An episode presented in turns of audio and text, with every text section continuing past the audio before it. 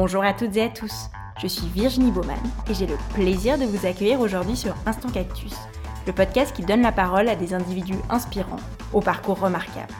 Leur point commun Ils ont su croire en eux afin de prendre leur envol et mettre en scène leur passion, talent, conviction et potentiel. Au-delà d'une simple valorisation de ces vécus passionnants, Instant Cactus se veut aussi une exploration des réflexions et questionnements qui ont jalonné leur chemin. En espérant que leurs parcours et leurs mots vous insufflent l'envie de prendre votre envol, je vous souhaite une très belle écoute. Pour ce nouvel épisode, j'ai le plaisir de m'entretenir avec Julie Hart, la commandante de l'équipage d'astronautes analogues WOMARS. Salut Julie, bienvenue sur Instant Cactus. merci beaucoup, merci pour ton invitation. Est-ce que pour commencer, tu pourrais euh, voilà, te présenter et puis nous raconter un peu vers quoi tu as dirigé ton parcours ces dernières années? Ouais, tout à fait. Alors, euh, je m'appelle Julie, je suis suisse naturalisée. Euh, j'ai commencé mes études à Lausanne, d'abord à l'EPFL en physique. Et puis, je me suis assez vite dirigée vers les géosciences à l'Université de Lausanne, avec un accent sur la géophysique. Après mon bachelor, j'ai pris une année sabbatique. j'ai un peu voyagé, j'ai fait des stages. Et en voyageant en Thaïlande, j'avais rencontré une fille à l'époque à qui je me suis vraiment beaucoup attachée. Et elle m'a dit qu'elle continuait ses études en Australie. Elle m'a proposé de l'accompagner. Donc je me suis dit que c'était une bonne opportunité. Voilà. Et puis très vite, un peu toutes les étoiles se sont alignées. J'ai obtenu une bourse pour, euh, pour un master. Donc je me suis dit que c'était vraiment l'occasion euh, parfaite. Et j'ai donc fait un master en géochimie que j'ai appliqué ensuite à l'astrobiologie pour ma thèse. Et donc l'astrobiologie, c'est la recherche pour la vie extraterrestre. Et entre autres sur Mars. Et voilà, en parallèle, depuis janvier de cette année, avec euh, cinq autres jeunes femmes dans le domaine du spatial, on a créé un équipage d'astronautes, donc astronautes analogues. Et dans le cadre de cette mission qu'on a baptisée WOMARS, on va partir en février prochain, passer deux semaines dans, cette station de recherche dans le désert de Utah. Maintenant, je suis entièrement impliquée dans l'exploration spatiale et j'aimerais vraiment dédier mes études et mes futures années de carrière à la recherche pour la vie extraterrestre, tout en gardant un peu ce pied dans la promotion de l'exploration spatiale en général. Est-ce que tu peux nous en dire un peu plus euh, Voilà, qu'est-ce qu'une mission analogue? Alors une mission analogue, ici en l'occurrence euh, martienne, c'est une mission qui se déroule sur Terre, mais durant laquelle on essaie de reproduire les conditions euh, de la planète visée, ici entre autres Mars. la première mission habitée vers Mars n'est a priori pas prévue avant les années 2030, 2034 pour la NASA, mais encore la deadline elle est constamment repoussée.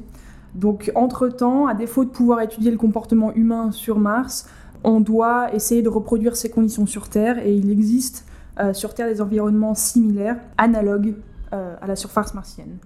Euh, L'Agence spatiale européenne, notamment à la base Concordia en Antarctique, là où les conditions climatiques sont plus similaires, entre autres avec le froid et puis l'exposition aux radiations.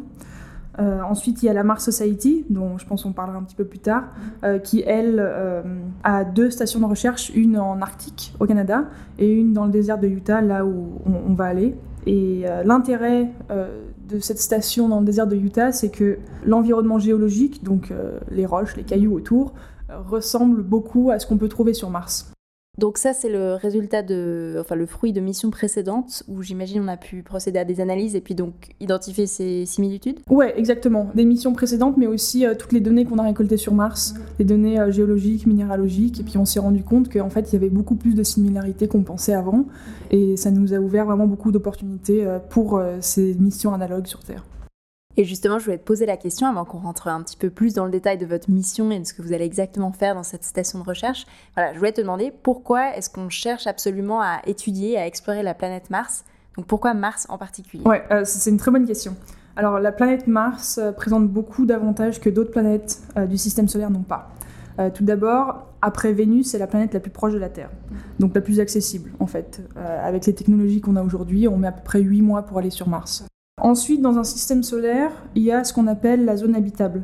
Donc c'est un anneau en fait autour du Soleil, à l'intérieur duquel on pourrait trouver de l'eau à l'état liquide, s'il y a de l'eau. Euh, la Terre, elle est pile au milieu de cette zone habitable. On a des océans, on a des rivières, on a de l'eau à foison. Euh, Vénus, par exemple, elle est trop proche du Soleil, donc elle est euh, au-delà de la frontière interne de l'anneau. Et c'est pour ça, entre autres, que la température sur Vénus, elle est de à peu près 450 degrés Celsius. Quoi. Et ensuite, Mars, euh, elle est par contre juste à la limite externe de la zone. Donc elle est encore techniquement dans la zone. Mhm. On sait qu'à à, l'époque, Mars avait de l'eau, avait des océans, avait des rivières. si tu regardes, d'ailleurs tu peux regarder sur Google Mars, mhm. tu regardes, il y a des traces de canyons, il y a des rivières, il y a des deltas. On sait qu'il y avait de l'eau. Donc toutes ces conditions réunies font que on pense qu'il y avait de la vie sur Mars. Et c'est vraiment la planète candidate la, mieux placée pour euh, nos recherches. Ok, donc on pourrait en théorie imaginer la vie sur Mars un jour euh, Peut-être un jour, oui. Ouais, ouais, ouais. Euh, une, vie, peut-être qu'elle existe toujours, mhm. qu'on n'a pas encore découverte. Par exemple, tout ce qui est dans le sous-sol mhm. martien. Voilà, c'est d'ailleurs les missions là, qui sont parties en juillet, Persévérance, qui de la NASA, qui va essayer de déterminer ça. Euh, mais il y a encore, on a encore beaucoup de choses à explorer sur Mars. Peut-être qu'il y en a actuellement. Mhm. Euh, sans doute, à mon avis, sans doute, il y en a eu dans le passé. Et puis euh, après, ce sera la question de la colonisation de Mars. Est-ce que nous, on, va établir de la vie sur Mars ou pas? Justement, tu parlais de missions qui étaient parties très récemment au mois de juillet, et quand euh, je préparais l'interview, j'ai fait pas mal de lectures à ce propos, et j'ai lu que les Émirats arabes unis, la Chine, les États-Unis aussi avaient voilà, lancé ces sondes à destination de Mars, qui étaient effectivement tout au mois de juillet, et je me suis demandé bah, pourquoi au même moment?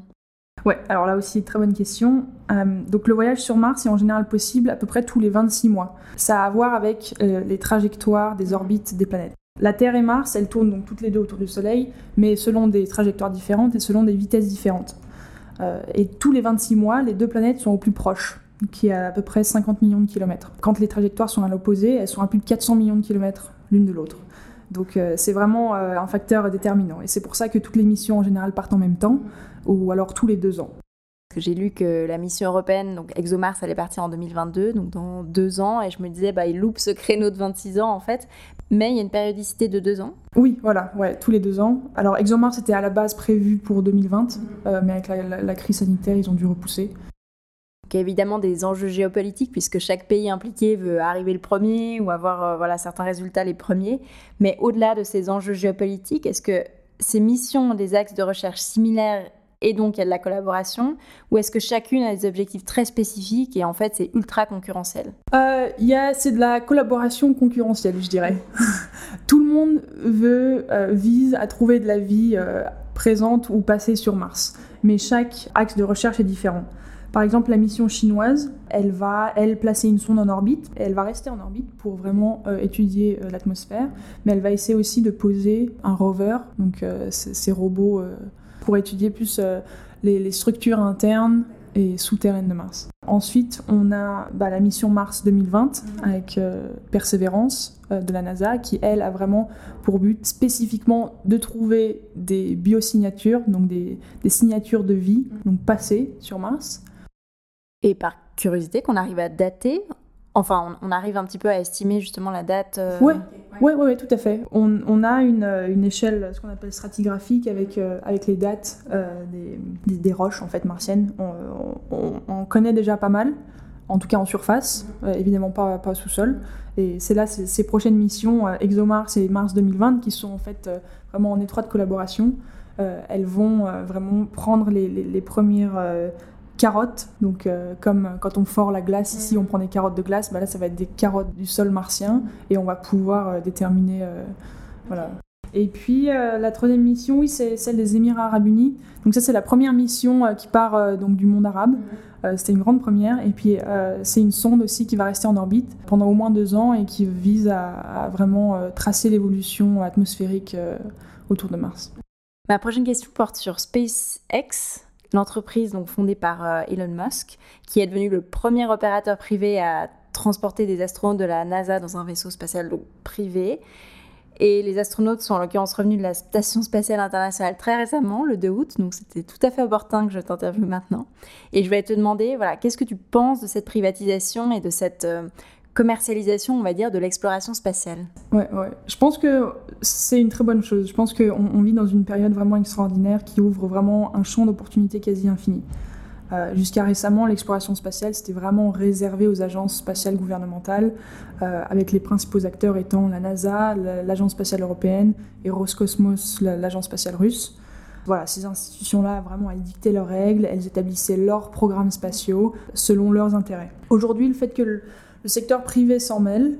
Euh, je pense que ça signifie qu'à peu près n'importe qui peut vraiment s'impliquer et jouer un rôle dans l'exploration spatiale.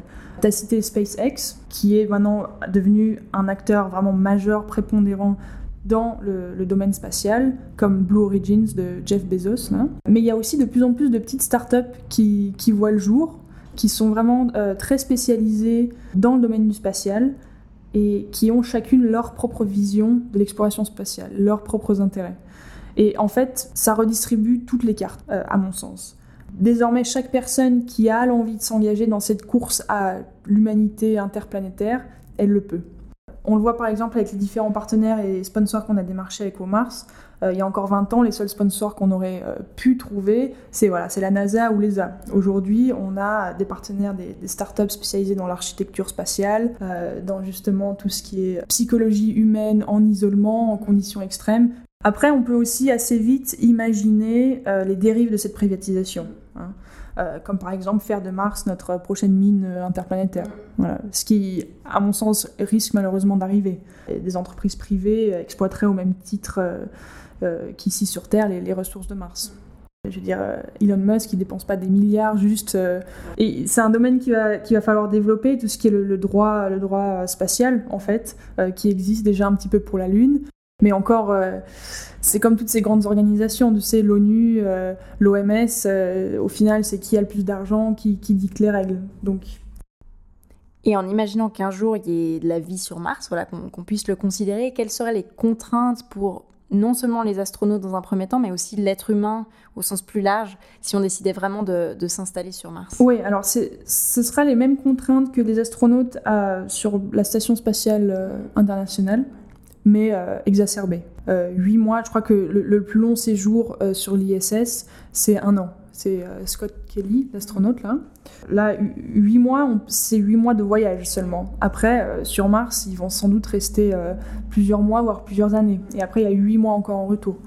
Et on, on a très peu de recul sur les conditions environnementales de l'espace, par exemple la microgravité ou la zérogravité, sur l'exposition prolongée aux radiations, sur comment euh, voilà, on, sait que les eaux perdent, perdent de leur consistance un petit peu, on sait que les astronautes, comme ils sont plus soumis à la gravité, leur corps s'allonge de plusieurs centimètres, euh, on sait qu'il y, a, une détérioration, détérioration des, des, gènes, par exemple de l'ADN, on sait qu'ils récupèrent après un certain moment, mais est-ce que pour un voyage de plusieurs années, est-ce qu'ils vont récupérer? On ne sait pas.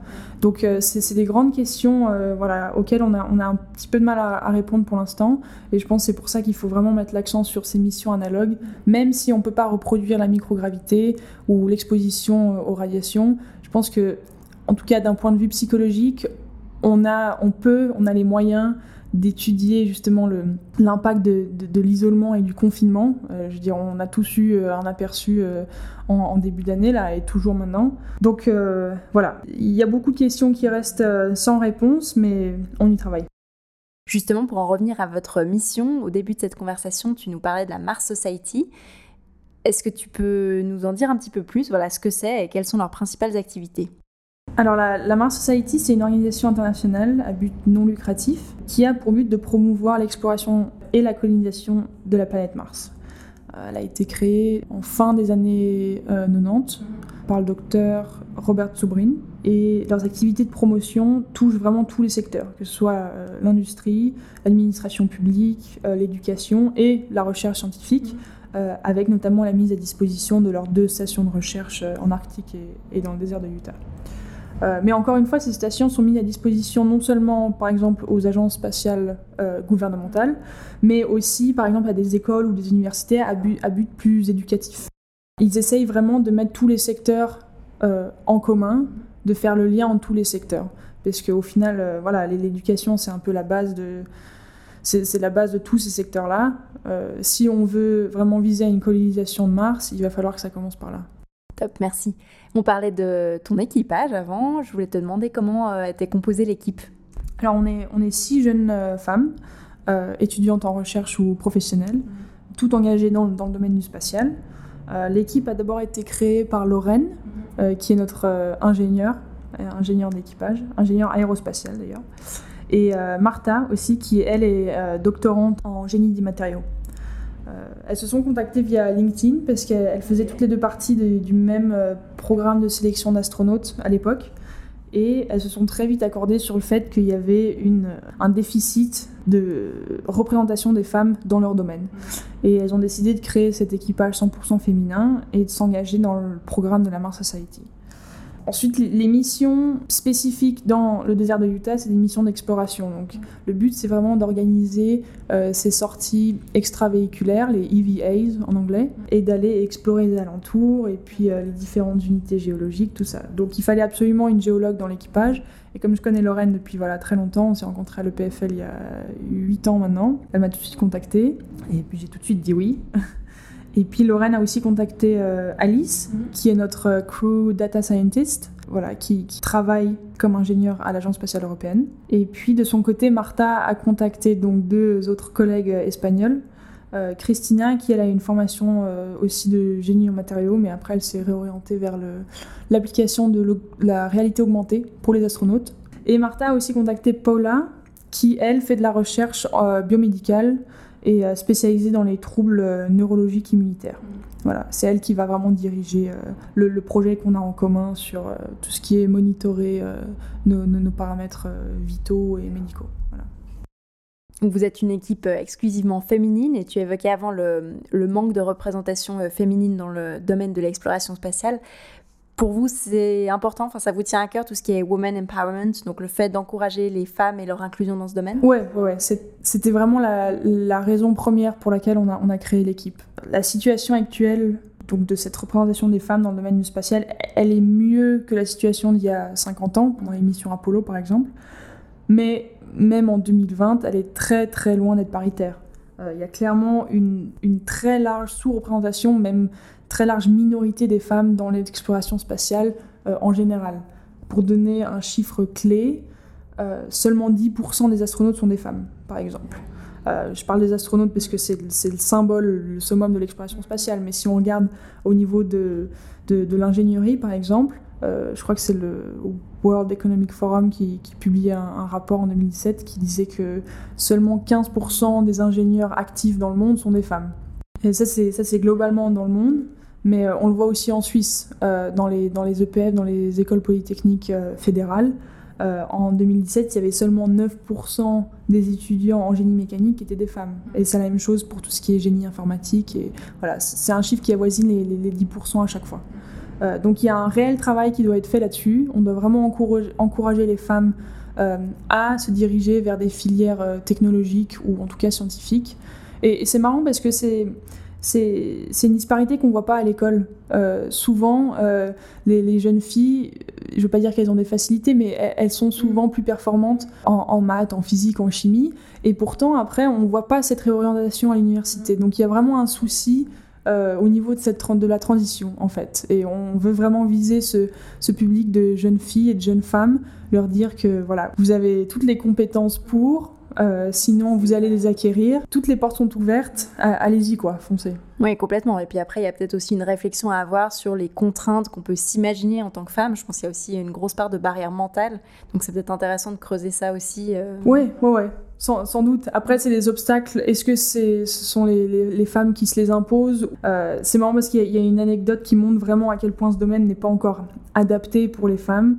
C'est euh, lorsque la NASA, en mars 2019, elle a dû annuler euh, ce qui devait être la première euh, sortie spatiale 100% féminine, sous prétexte qu'il n'y avait pas de combinaison spatiale de taille M disponible.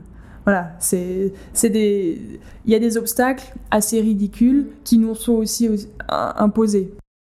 Pour en revenir à votre mission, tu évoquais avant les objectifs de chacune des membres de l'équipage. Est-ce que tu peux nous en dire un petit peu plus sur les projets voilà, de chacune en lien avec vos spécialités respectives? On, a une, on est une équipe avec un grand projet commun. Mhm. Et puis après, comme tu l'as dit, on a euh, six euh, plus petits projets euh, selon nos, domaines d'expertise. alors Lorraine, qui elle est l'ingénieure aérospatiale du, groupe, elle vise à tester les différents moyens de transport sur Mars. Euh, dont une version adaptée d'un ULM. Voilà, c'est un projet qu'elle développe en collaboration avec une start-up euh, néerlandaise qui aurait un, prototype à tester. Voilà, il y a, beaucoup de projets sont encore en développement. Ça, dépend beaucoup des, sponsors qu'on aura, du matériel et des, financements qu'on aura. Mais voilà, toutes les grandes lignes sont, un peu dessinées. Martha, elle, elle veut tester un, prototype de gants, donc ouais, de gants pour les mains, qu'elle développe aussi en partenariat avec son université en Angleterre. Euh, je sais pas si tu as déjà vu une, combinaison spatiale, mais les gants, ils sont. Ça, ça permet pas une grande mobilité, quoi. Et puis, si, si, on veut aller coloniser Mars, il va falloir faire de la maintenance, euh, il va falloir sortir. Euh, et, elle veut vraiment développer bah, un, prototype de gants qui, qui permettra de, faire un peu toutes les, tâches manuelles qu'on devra faire. ensuite, on a le projet de Christina qui, elle lui est complètement axé sur l'application de la réalité augmentée pour l'entraînement des astronautes, mais aussi pour tout ce qui est euh, maintenance d'une station euh, de recherche. Euh, ça, c'est un projet qui est toujours en, cours de développement. Ensuite, on a Alice, qui est notre donc, data scientist. elle se focalise surtout sur la collection des, données médicales et vitales des, astronautes. Donc, que ce soit au repos dans la station, mais aussi en activité pendant les, les sorties extravéhiculaires. Euh, elle, souhaite tester euh, différents paramètres physiologiques avec différents capteurs, euh, que ce soit la température corporelle, l'oxygénation du sang, la transpiration, tout ça. Ensuite, il y a donc mon projet qui est axé sur donc la géologie et tout ce qui est astrobiologie. j'ai la chance d'avoir donc vraiment cet analogue géologique et je vais collecter donc des échantillons sur la station, il n'y a pas énormément de matériel, mhm. En tout cas pour tout ce qui est analyse euh, voilà, géochimique des molécules qu'il y a dans la roche. Euh, ça, il faut des, énormes instruments qui sont à l'université, mais je vais d'abord regarder donc, au microscope, tout ça, voir s'il n'y a pas des petits des, microfossiles qui peuvent être préservés dans ces roches-là. et ensuite, je vais les ramener à l'université pour mon doctorat, en fait, pour suivre des analyses plus poussées. Et enfin, donc Paula, qui elle sera vraiment qui, dirigera tout le, projet commun sur nos paramètres vitaux, et puis aussi un, projet qui est en partenariat avec une université américaine, euh, université de Iowa, et ce sera plus euh, axé euh, psychologique. Voilà, vraiment essayer de comprendre comment un équipage entièrement féminin se comporte en isolement mhm. total, en confinement total. Parce que justement, l'espace dans lequel vous allez être pendant cette mission analogue est comment C'est en, fait une espèce de, dôme comme ça. il y a deux étages, mhm. euh, mais c'est tout rond. On, est, euh, on est dans des euh, bunk beds comme ça. On dort en fait plus ou moins tout ensemble. Mhm. On mange juste à côté. Il y a aussi le, le, petit laboratoire qui est dans la même salle. Il y a, vraiment tout. C'est confiné quoi. Mhm. À 6, dans le main hub, ce qu'ils appellent, c'est petit. Et vous êtes déjà rencontrés physiquement Non. ou pas encore? Alors, euh, bah, Lorraine, je la connais très bien, euh, mais c'est tout. C'est tout. C'était un des, un des challenges un petit peu euh, bah, du, du, confinement qu'on a eu à cause du Covid. Voilà, c'était vraiment essayer de créer des liens à distance, mm. ce qui n'est pas toujours facile. Comment ça se passe le processus de sélection pour être recruté au sein de la station de recherche? Ouais, alors y a, ils sont assez secrets sur le processus de sélection. Euh, on a juste rempli une application la, plus complète possible avec euh, tous nos objectifs, euh, nos, résumés, nos, CV bien détaillés. Mais voilà, on sait qu'il y a eu beaucoup d'applications qui ont été envoyées. Il y a, il y a beaucoup d'équipes qui, souhaitent y participer. On a eu la chance de sélectionner, mais il faut, c'est sûr qu'il faut avoir l'air sérieux, quoi. Il faut venir avec vraiment des objectifs bien précis. Il faut s'être renseigné sur la station avant. Il faut, voilà. Et on parlait avant de sponsors. Comment ça se passe en termes de finances? Est-ce que vous devez payer pour participer ou est-ce qu'il y a une partie qui est prise en charge? Alors, on, doit payer, on doit payer une, sorte de loyer en fait pour utiliser la, station pendant deux semaines. Euh, pour les étudiants, c'est 1000 dollars mhm. par personne. Donc ça, c'est une des plus grosses charges financières qu'on a. On a des sponsors c'est sûr qu'en ce moment, euh, je veux dire, la situation financière pour tout le monde, elle est un peu, elle est un peu difficile. Donc les sponsors qui nous soutiennent financièrement, il n'y en a pas beaucoup. Euh, on a beaucoup de partenaires qui, voilà, qui sont là euh, pour nous aider médiatiquement ou pour nous donner du matériel. Mais on, peine un petit peu à trouver des, du soutien financier. En revanche, on, a lancé des campagnes de crowdfunding mhm. qui, ont plutôt bien marché. En tout cas, la, première a très bien marché. On a, on a atteint l'objectif en quelques jours. Et puis, on va d'ailleurs en lancer une deuxième, là, le, 1er septembre, donc dans, dans 4 jours. Et euh, c'est ça qui va vraiment déterminer un peu euh, ce qu'on va être capable de faire, ce qu'on va pouvoir faire, en fait. Et tu parlais avant de présence médiatique, et je me demandais comment est-ce que vous faisiez pour vous faire connaître Est-ce qu'au-delà de vos sponsors, vous êtes euh, proactif dans votre communication? Ouais, ouais, ouais, on essaie de démarcher un, maximum de, que ce soit des, journaux, des radios, des podcasts comme, comme, comme, le tien. Il y a beaucoup de bouche à oreille qui se fait aussi.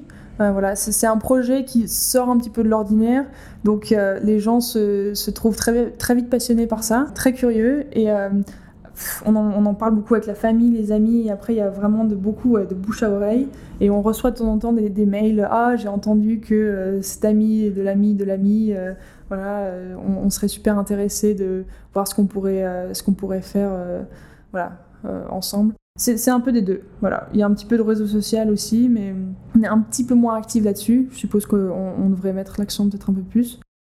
Et après la mission, est-ce que vous avez euh, prévu de reprendre la parole pour euh, voilà, peut-être partager vos retours d'expérience? Ouais, ouais. Alors euh, on a déjà donné deux conférences en fait dans le cadre de nos universités respectives.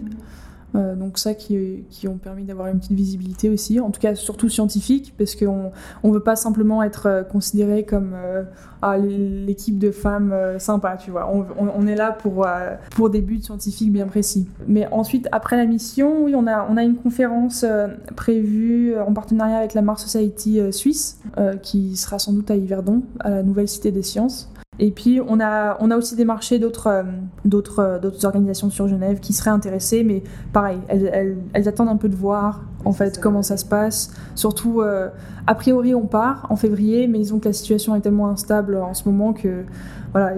Et toi, après cette mission, est-ce que tu as des projets, voilà, des choses qui sont déjà prévues ou mises en place pour la suite? Euh, oui, alors j'aimerais bien commencer mon doctorat assez rapidement. Hein. Euh, j'ai fini mon master là cet été et puis je suis en train d'écrire donc euh, des articles à partir de ma thèse. Et une fois qu'ils seront publiés, j'espère, ça me lancera un peu dans le doctorat aussi. Et en relation avec WOMARS, on aimerait vraiment que ce soit la, première mission d'une longue série. Donc on est en train de faire les démarches administratives pour établir WOMARS comme une, une organisation à but non lucratif. Et il y aura un côté où on va organiser l'émission et puis un côté où ce sera vraiment euh, que de la promotion vers les jeunes filles, les jeunes femmes. Pourquoi pas euh, leur proposer des, bourses quand on, quand on aura des financements pour qu'elles participent à nos missions aussi. Euh. voilà, donc on, espère vraiment que c'est le début de, de, quelque chose. Quoi. Vu qu'on arrive à la fin de l'épisode, je voulais te demander est-ce qu'il y a un conseil que tu aimerais partager ici ou voilà peut-être un, mantra, quelque chose que tu te répètes tous les jours pour te, pour te booster? Ouais, ouais, alors c'est euh, à travers le projet là, je me suis rendu compte que en fait, euh, le pouvoir de la communauté était, était, énorme, surtout scientifique, et surtout quand tu fais partie de cette petite minorité de, des 10% de femmes qui sont ingénieurs ou qui sont dans le domaine de, l'exploration spatiale. Il y a vraiment cette volonté de, de s'aider, de s'entraider, et c'est ce qui nous a vraiment euh, propulsé là où on est aujourd'hui. Donc euh, voilà, allez je me force tous les jours à envoyer des mails alors que à, la base je suis plus euh, introvertie tu sais et j'ai du mal à appeler j'ai du mal à envoyer des mails un peu euh, out of the blue comme ça. Et mais je me rends compte qu'en fait c'est toujours euh, très bien accueilli et les gens veulent vraiment nous aider. Donc il faut faire la démarche d'aller contacter les gens il faut croire en la communauté et ouais. Merci beaucoup. Merci à toi on arrive ainsi à la fin de cet épisode, j'espère qu'il vous a plu. Merci beaucoup Julie pour ta participation. Vous pouvez retrouver l'équipage Womars sur le site womars.co.uk ainsi que sur Facebook et Instagram. Un grand merci à toutes et à tous pour votre écoute et je vous donne rendez-vous pour le prochain épisode.